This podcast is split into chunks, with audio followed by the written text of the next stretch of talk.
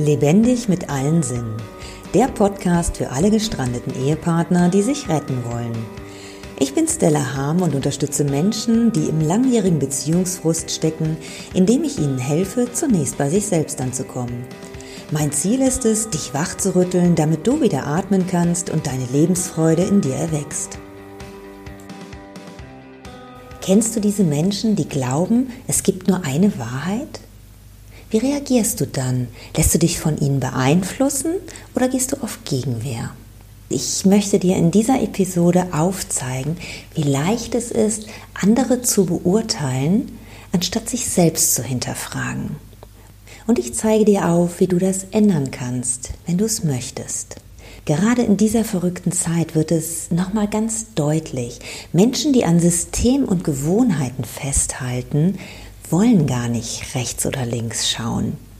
Ich habe da auch volles Verständnis für, denn schließlich ruft es kein schönes Gefühl hervor, wenn man vielleicht feststellt, dass das, an was man bisher geglaubt hat, nicht mehr der Wahrheit entspricht oder nicht mehr so funktioniert.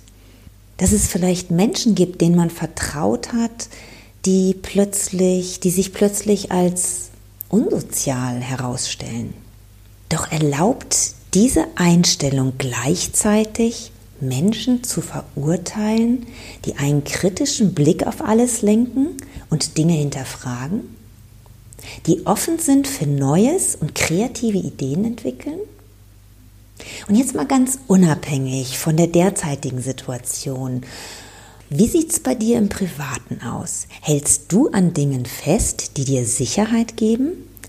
Oder verurteilst du Menschen, die etwas ändern wollen? Auch ich habe jahrzehntelang an Gewohnheiten und Regeln festgehalten.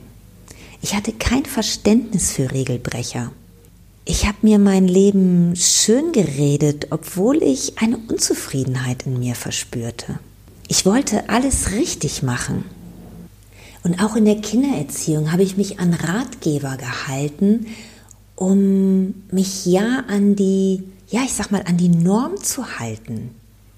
Ich habe zum Beispiel gelesen, dass Eltern nicht über Dinge lachen sollten, die sie ihren Kindern verboten haben. Aber gibt es nicht manchmal genau diese Situationskomik, wo du dich eigentlich total schlapp lachen kannst, wenn dein Kind genau die Dinge macht, die es gar nicht machen darf? Aber ich habe es mir verkniffen. Mir war es so wichtig, mich an diese Regeln zu halten, alles richtig zu machen. Ich wollte nicht, dass andere mit dem Finger auf mich zeigen und sagen, ich habe mein Kind nicht gut erzogen. Wenn ich mich schließlich an die Regeln, an die Ratgeber gehalten habe, dann musste doch alles richtig sein, oder?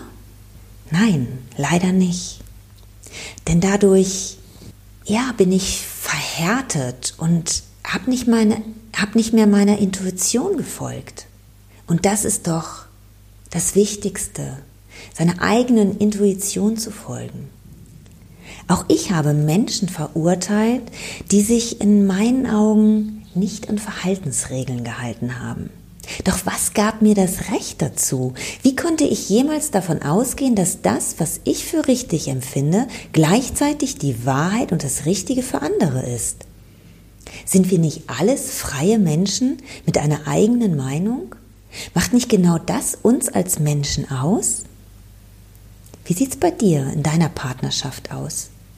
Versuchst du deinem Partner deine Ansichten überzustülpen oder verurteilst du ihn dafür, dass er manche Dinge anders macht oder sieht als du? Schau, es gibt Menschen, die lieben es, sich jeden Abend vom Fernseher berieseln zu lassen, egal welches Programm kommt. Und dann gibt es Menschen, die überlegen sich jeden Abend, was könnte mir heute Freude bereiten und gestalten sich den Abend so, wie es, ja, wie es ihnen gefällt, wie sie es, wo sie ein gutes Gefühl mit haben. Wobei es nicht heißt, dass die Menschen, die vor dem Fernseher sitzen, kein gutes Gefühl dabei haben. Aber sie tun eben andere Dinge.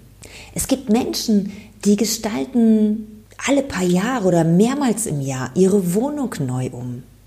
Für andere Menschen ist das ein totales, totaler Gräuel. Es gibt Menschen, die quetschen ihre Zahnpastetube aus. Oder Menschen, die haben drei Paar Schuhe im Auto. Wäre es nicht wunderbar, wenn wir das einfach so akzeptieren können, ohne es zu bewerten? Wie geht das? Und auch hier fängt alles wieder bei dir selbst an. Es fängt dabei an, wie du zu dir selber stehst, wie sehr du dich liebst, wie sehr du die Liebe in dir spürst.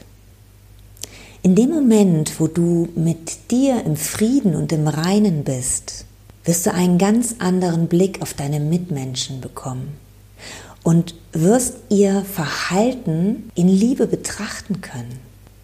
Und das bedeutet ja nicht, dass du deine Wünsche hinten anstellst. Natürlich können Meinungsverschiedenheiten offen diskutiert werden.